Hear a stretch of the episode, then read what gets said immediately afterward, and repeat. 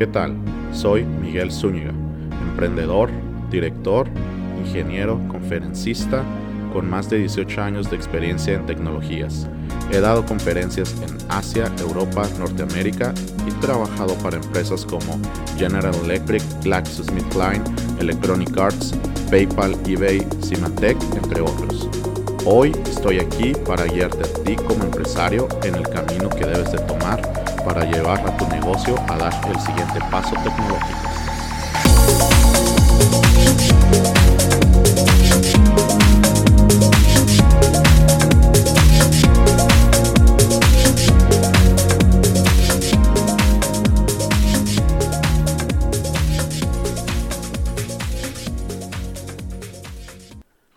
Cloud Latino es traído hasta ustedes por DemiOps. Si tu empresa desea implementar tecnologías cloud, edge, Internet de las Cosas, tener tu sistema, aplicación o sitio web en la nube, DemiOps tiene la tecnología para ti.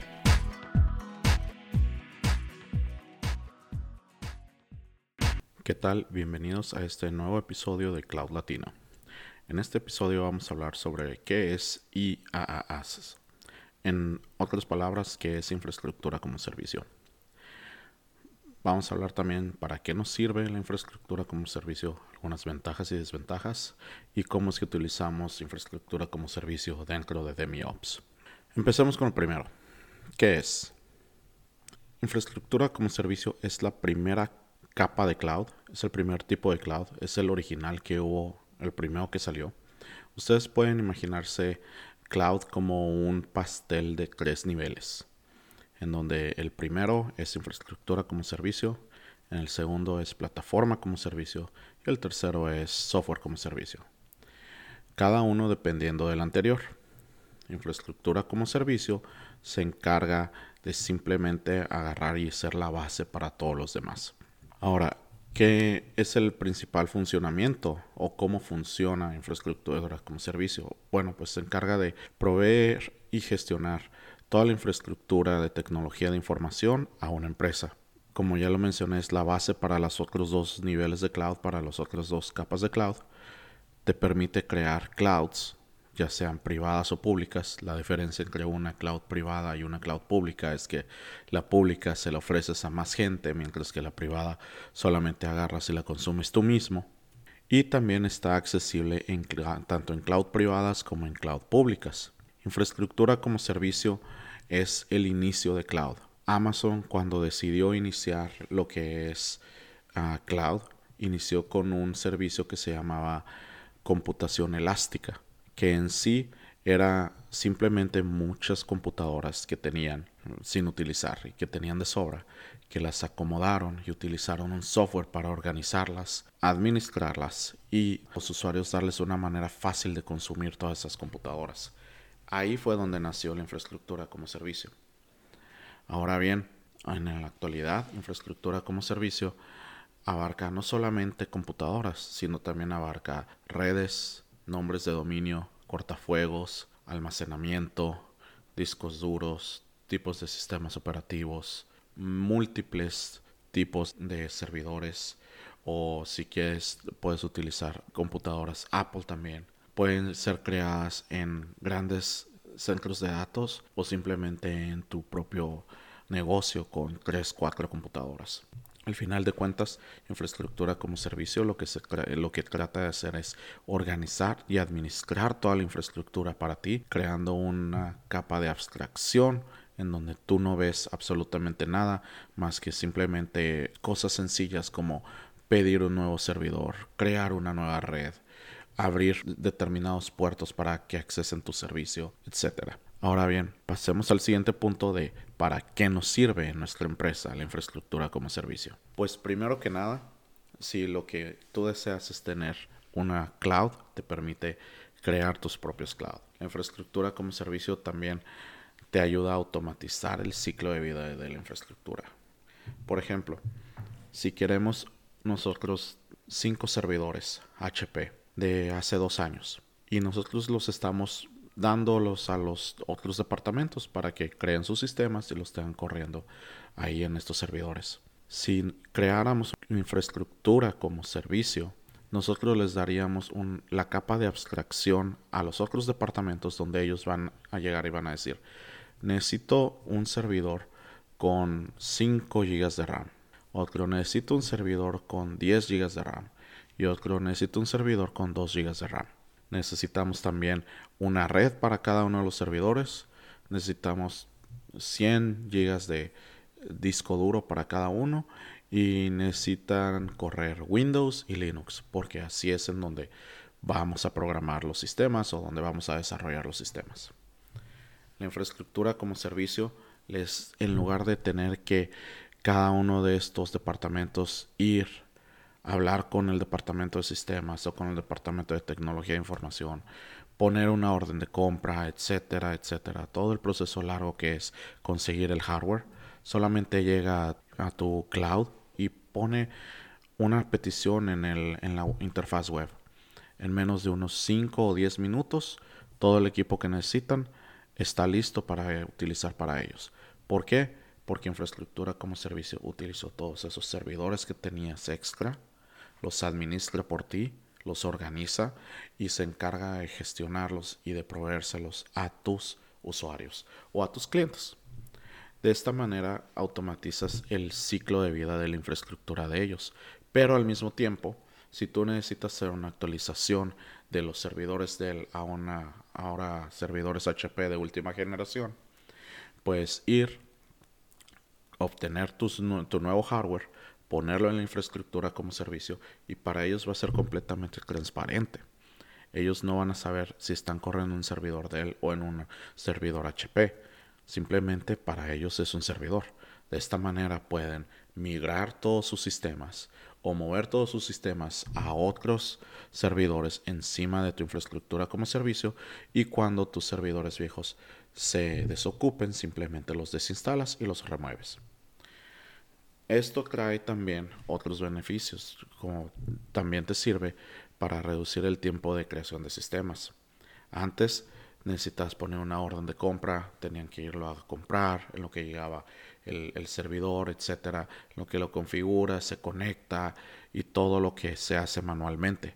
Ahora, si utilizas una cloud pública, puedes ir a la área de infraestructura como servicio de ellos, dependiendo de qué cloud sea, pueden llamarse servidores virtuales, instancias de cloud o cualquier otro tipo así de servidores de virtualización y pedir los servidores que necesitas y en menos de 5 minutos, máximo 10 minutos, tienes tus sistemas corriendo con la cantidad de memoria, espacio y el sistema operativo que tú necesites. Si lo que necesitas es tener múltiples redes o tener muchas formas de, de tener seguridad o por ejemplo necesitas permitir solamente este tipo de tráfico de internet, también auto, vas a infraestructura como servicio y le dices quiero un cortafuegos en donde solamente deje navegar en el protocolo de HTTPS. Todo lo demás se bloquea. La infraestructura como servicio se encarga de que todos los servidores que tú tienes ahí adentro estén protegidos y solamente ese tipo de tráfico llegue a ti. Ya no tienes que brincar en algún aparato de Cisco o en algún otro aparato de Avaya o en alguna otra cosa así a configurarlo todo lo haces a través de la infraestructura como servicio, la cual es completamente transparente. Ahora, al reducir el tiempo de creación de sistemas, permite también que los usuarios obtengan los servicios de infraestructura que ya mencioné en una forma más, on demand o casi al instante. Esto reduce el tiempo de creación de los sistemas, reduce el tiempo de gestionamiento, incrementa la capacidad de, de de crear sistemas más rápidamente y traer más características a tus clientes al final de cuentas. Si agarrar y construir un nuevo sistema que va a ser algo nuevo para tus clientes, antes te tardaba seis meses, ahora con infraestructura como servicio puedes cortar eso a la mitad. Porque todo lo que es la infraestructura, servidores, redes, espacio, el nombre de dominio, cualquier cosa, lo puedes obtener rápidamente en unos cuantos minutos. Por lo tanto, el tiempo de espera para obtener los recursos cloud se reduce dramáticamente. Entonces, en pocas palabras, estos son el para qué nos sirve. En sí, te sirve para administrar mejor tus recursos físicos, el hardware, para darle a tus clientes o a tus usuarios una forma más rápida de obtener y consumir esos recursos. Te permite a ti reducir el costo o administrar bien el costo y al mismo tiempo controlar tus recursos cloud. Ahora, vamos a mencionar un poco de las ventajas y desventajas de infraestructura como servicio. Entre las ventajas como ya vimos ahorita en los ejemplos, se encuentra la automatización de la infraestructura. De esta forma te permite agarrar y tener acceso a crear nuevos servidores, obtener nuevas redes, agarrar más almacenamiento, incrementar el espacio en disco, incrementar la memoria RAM de una forma rápida, ya sea por una interfaz web, porque es algo que programaste y tienes un, pequeño programita que se conecta a la, a la, infraestructura como servicio y le hace las peticiones. Cualquier otra forma se puede automatizar. Te permite agarrar y automatizar el ciclo de vida de tu hardware en el sentido en que puedes agarrar y meter X o Y tipo de servidor durante cinco meses y a los cinco meses sacarlo y meter una versión más nueva o al año cambiarlo y meter una versión más nueva y para tus usuarios va a ser completamente transparente. Te permite, como ya lo hemos mencionado varias veces, crear clouds. Es la base principal. Entonces es una de las ventajas más grandes. Con infraestructura como servicio, tú puedes crear tu cloud privada sin tener que agarrar y invertir mucho hardware con tres computadoras es más que suficiente. Con cinco computadoras es más que suficiente. No es necesario tener un centro de datos de cinco pisos de altura como lo son de Amazon para poder tener una nube o tener algo de infraestructura como servicio. Reduce el tiempo de adquisición de tus recursos, tanto para tus usuarios como para ti mismo también, en el sentido en que te da oportunidad de planear a futuro, qué tanto hardware vas a tener. O si ves que tu hardware, tu infraestructura como servicio se están empezando a acabar los recursos, simplemente agarras y planeas el comprar más para en el momento en donde llegues a ese límite, ya los pones ahí adentro y te encargas de traer el hardware y ahora sí hacer todo el proceso manual que hacías antes para conseguir el hardware, más no lo que se tarda para dárselo al usuario. Y por lo último, la última ventaja es la elasticidad. En elasticidad me refiero a que desde el punto de vista de tus usuarios, todo esto es elástico. Lo puedes estirar o, reducir. Si un día el departamento de marketing requiere X cantidad de recursos, los puede obtener. Si al siguiente día necesita solamente la mitad, los puede reducir. Si al tercer día después de ese necesita tres veces la cantidad de recursos, los puede aumentar. Mientras tu infraestructura como servicio tenga un grupo de recursos disponibles para tus usuarios. Ellos pueden agarrar y hacer sus sistemas elásticos, reducir la, cantidad de recursos que necesitan, incrementarla a su decisión sin que el departamento de sistemas o el departamento de tecnología de información tenga que estar malabareando cómo conseguir esos recursos. Ahora bien, como todo, tiene sus ventajas y desventajas. Ahora vamos a ver las desventajas. Primero que nada, una instalación grande de infraestructura como servicio, una cloud privada grande, requiere mucho hardware. En el sentido en que sí es necesario muchísimo hardware y si necesitas un sistema que te va a consumir gigas y gigas de memoria y gigas y gigas de almacenamiento, pues vas a necesitar comprarlo. O sea, no, no se va a aparecer de la nada. Pero eso no quiere decir que no puedes hacer una cloud privada o que puedes tener tu infraestructura como servicio con computadoras básicas y sencillas. Hay gente que lo hace hasta con laptops o, con computadoras sencillas, Celeron o, incluso ahora con las computadoras esas chicas, Raspberry Pi, con esas también logran hacer infraestructura como servicio. La otra desventaja es que requiere mucho mantenimiento en el sentido que para desde el punto de vista de tus usuarios, para ellos es transparente, no se va a ver, no saben qué está pasando. Pero detrás de todo, tu equipo de tecnología de información o tu departamento de tecnología de información va a tener que estar asegurándose que esté monitoreado, que todos los sistemas estén funcionando adecuadamente, que si falla un disco duro se reemplace, que si falla una red se reemplace, que si falla el cableado se reemplace.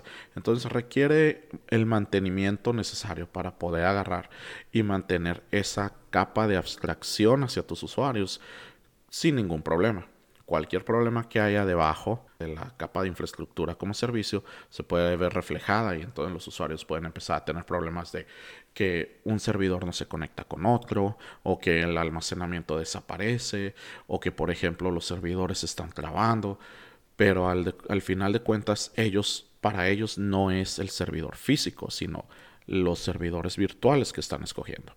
Y también otra de las desventajas es que comparando lo que es una cloud pública con tú ir y tener tu cloud privada, siempre la cloud pública va a tener mucho más recursos.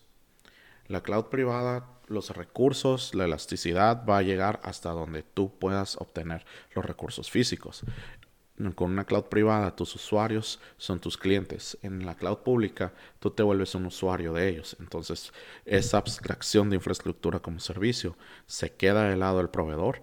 Tú no tienes que ver nada detrás y simplemente consumes sus recursos. Esa es la gran desventaja. Si quieres tener el mismo potencial que tiene una cloud pública, es muy difícil debido a que ellos se dedican a eso.